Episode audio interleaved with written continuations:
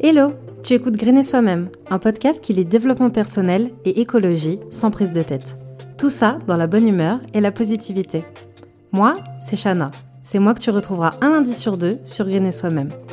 Si cet épisode ou le podcast de manière générale te plaît, je t'invite à le partager autour de toi et à le noter sur Apple Podcast. Je te remercie d'avance parce que ça m'aide énormément. Sur ces belles paroles, je te souhaite une bonne écoute. Bien le bonjour Aujourd'hui on va parler d'un sujet qui me trotte en tête depuis quelques mois déjà, et ce n'est autre que le body positivisme.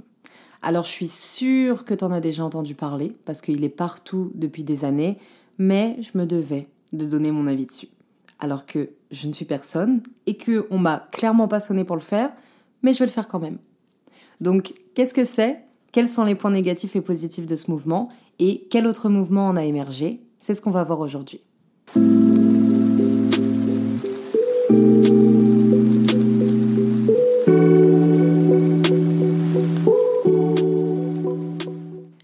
Alors déjà, qu'est-ce que c'est que le body positivisme? C'est une philosophie qui est née aux États-Unis en 1996 avec Connie Sobczak et Elizabeth Scott, qui sont deux spécialistes des troubles alimentaires et qui étaient très fâchés, on dirait que j'ai 5 ans, très fâché contre les effets néfastes du monde de la mode. À l'origine, ce mouvement, il est né pour contrer les dictates qui étaient imposés au corps féminin. Et l'idée de ce combat, c'était vraiment de bousculer les idées préconçues sur la beauté féminine et son idéal d'aujourd'hui, que ça soit la minceur, euh, une silhouette musclée ou une peau sans imperfection. Ces deux femmes, elles voulaient vraiment lutter contre tout ce qui est euh, photo retouchée, magazine tape à l'œil ou défilé de mannequins squelettiques qui diffusaient, et qui diffusent encore aujourd'hui, hein, une image idéalisée mais totalement biaisée de la morphologie féminine. Au cours des années, le mouvement il a énormément évolué et on est plus parti sur un délire d'acceptation de soi, aimer son corps, aimer ses imperfections, entre guillemets, genre l'acné, euh, les vergetures, les bourrelets, un handicap, en gros, c'est ça le body positivisme. C'est garde confiance en toi, prends soin de ton corps et aime-le comme il est. Sur le papier, tu vas me dire, c'est un très bon mouvement dont découlent de bonnes idées.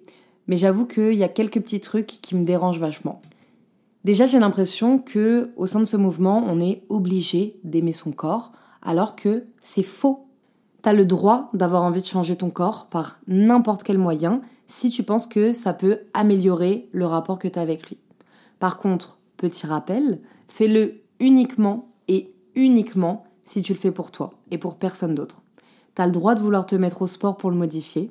Ça devrait pas être un tabou de passer par la chirurgie, si c'est ce dont tu as vraiment envie. Tu as le droit de faire un rééquilibrage alimentaire pour perdre du poids ou prendre du poids. Et là, je te parle bien de rééquilibrage alimentaire et non pas des vieux régimes où tu manges 3 pommes par jour et un pamplemousse qui sont hyper dangereux pour ta santé. Mais juste, viens, on arrête de faire genre H24 que quand on se regarde dans le miroir, on se kiffe forcément.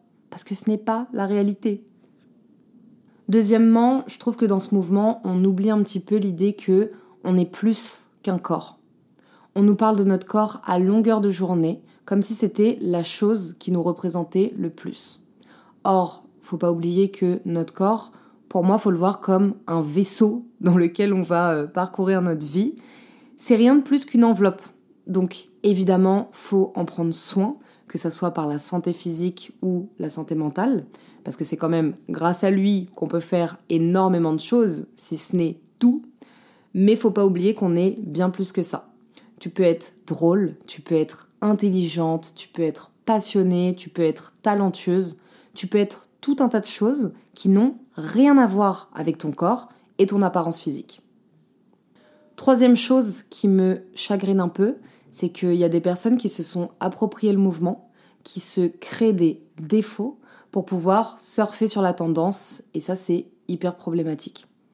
Alors je fais pas partie de celles et ceux qui pensent qu'il faut forcément être grosse ou avoir un handicap pour faire partie de ce mouvement, mais se plier en quatre pour se créer des bourrelets et pour pouvoir dire regardez, moi aussi je fais partie euh, du body positivisme, c'est pas foufou quoi. Ça invisibilise les personnes qui ont vraiment un message à faire passer. Et ça veut pas dire que les personnes qui ont un corps qui répond aux critères de la société, elles n'ont pas le droit d'avoir du mal avec leur corps. Hein. J'ai plein de potes qui ont le corps parfait selon euh, les dictates et qui arrivent à me dire qu'elles ont des kilos à perdre ou qu'elles se sentent pas au top dans leur corps et c'est totalement ok. Mais euh, les influenceuses qui s'inventent des imperfections pour ajouter un hashtag body positive, je trouve ça un peu tristounet. Je pense qu'il y a d'autres moyens de faire passer le message. Et enfin, je trouve que c'est un mouvement qui peut devenir hyper culpabilisant. À force d'entendre partout, moi je me kiffe à 100%, moi j'accepte toutes mes imperfections, bah tu te dis mais pourquoi pas moi? Pourquoi moi je m'aime pas autant? Donc je te rassure, il hein, n'y a personne dans la vraie vie qui s'aime H24. Ou alors ces personnes doivent être très très très peu nombreuses. Donc te dis pas que c'est toi le problème, c'est tout à fait normal qu'il y ait des jours où tu te kiffes plus que d'autres, qu'il y ait des jours où tu puisses pas te voir en peinture. Ça s'appelle juste la vie, en fait. Bon, maintenant que je t'ai dit tout ce que j'aimais pas dans ce mouvement, je vais te dire pourquoi je l'aime quand même un peu.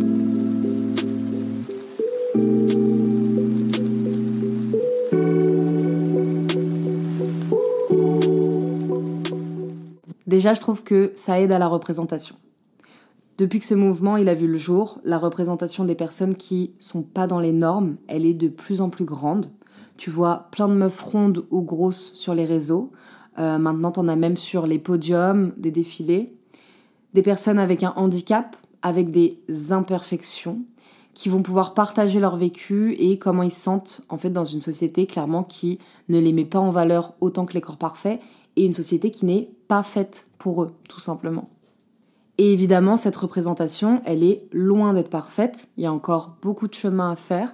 Il y a beaucoup de marques qui jouent le jeu pour pouvoir crier à l'inclusivité et faire un bon coup marketing. Mais c'est pas grave. Parce que le principal, c'est que ça bouge. Le principal, c'est que de plus en plus de types de corps soient représentés.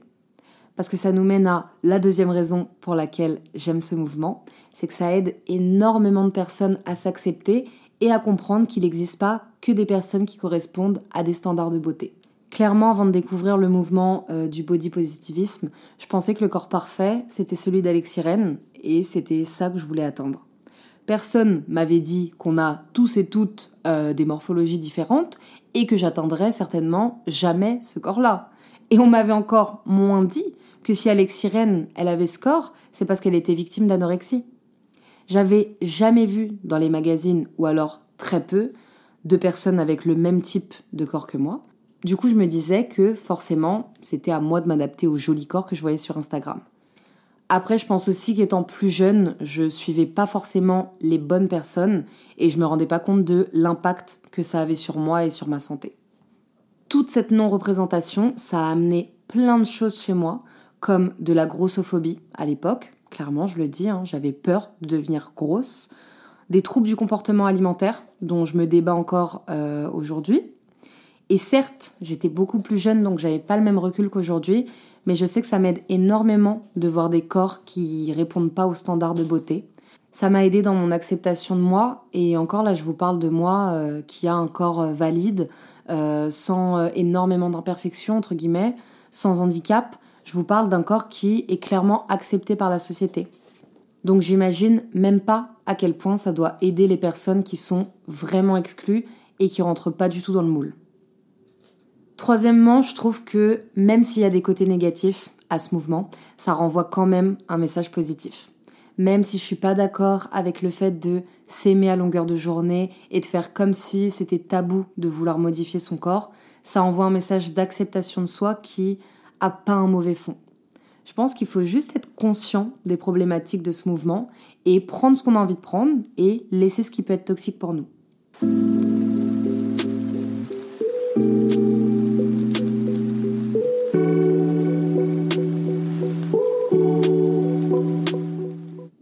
Parce que du coup, la question qu'on peut se poser après, c'est qu'est-ce qu'on en fait de ce mouvement? Est-ce qu'on le jette à la poubelle? Est-ce qu'on le cancel? Donc voilà, moi je pense que c'est bien de le garder tout en sachant qu'il y a des limites, comme à peu près tout mouvement en vrai. Et ça tombe bien parce qu'il y a un nouveau mouvement qui a vu le jour et qui s'appelle le Body Neutrality. Le Body Neutrality, c'est un mouvement qui prône un rapport neutre avec son corps, ni tout blanc ni tout noir, il y a des jours où on s'aime et d'autres où on peut pas se saquer. Dans ce mouvement, on voit plus loin que l'apparence physique, on est beaucoup plus indulgent et bienveillant avec son corps, parce qu'on ne le voit pas juste comme quelque chose qui doit être beau, que l'on doit aimer, mais plus comme quelque chose de fonctionnel. Tu vas aimer ton corps parce qu'il te permet de courir et non pas parce que tu kiffes la forme de tes jambes, de tes vergetures ou de ta cellulite. Il met vraiment la santé au cœur de tout et notre aptitude à faire des choses avec nos mains, avec nos bras, avec nos jambes, outre leur aspect physique. En fait, le body neutrality, je l'aime parce que pour moi, c'est l'entre-deux parfait. C'est pas du positif, c'est pas du négatif. On n'adore pas son corps, on le déteste pas non plus. Juste, on sait qu'il est là et qu'il nous permet de faire de belles choses. C'est exactement euh, la même chose que j'étais en train de te dire tout à l'heure. Le fait d'être plus qu'un corps, le fait d'arrêter de penser non-stop à notre apparence, parce qu'on peut être mille autres choses que juste un corps qui se doit d'être beau, d'être épilé, de pas avoir trop de graisse, mais d'en avoir assez quand même. Juste, on est, en fait. J'espère que cet épisode, il aura pu te faire du bien et te faire euh, relâcher une certaine pression. Tu vas pouvoir arrêter de te blâmer parce que tu as envie de te mettre au sport ou que ce matin, tu pouvais pas voir ton reflet dans le miroir. Et n'oublie jamais que ton corps, tes choix. Laisse personne te dire ce que tu dois faire avec et prends toutes les décisions pour toi et uniquement pour toi. Et voilà, on arrive déjà à la fin de cet épisode. S'il t'a plu, tu peux laisser un avis ou venir directement dans mes DM Insta pour me le dire. Pour ne pas louper les nouveaux épisodes, n'oublie pas de t'abonner sur ta plateforme d'écoute. Rejoins-moi sur le Instagram de Green et Soi-même pour plus de contenu que tu retrouveras dans la description. On se retrouve là-bas et en attendant, je te fais plein de bisous.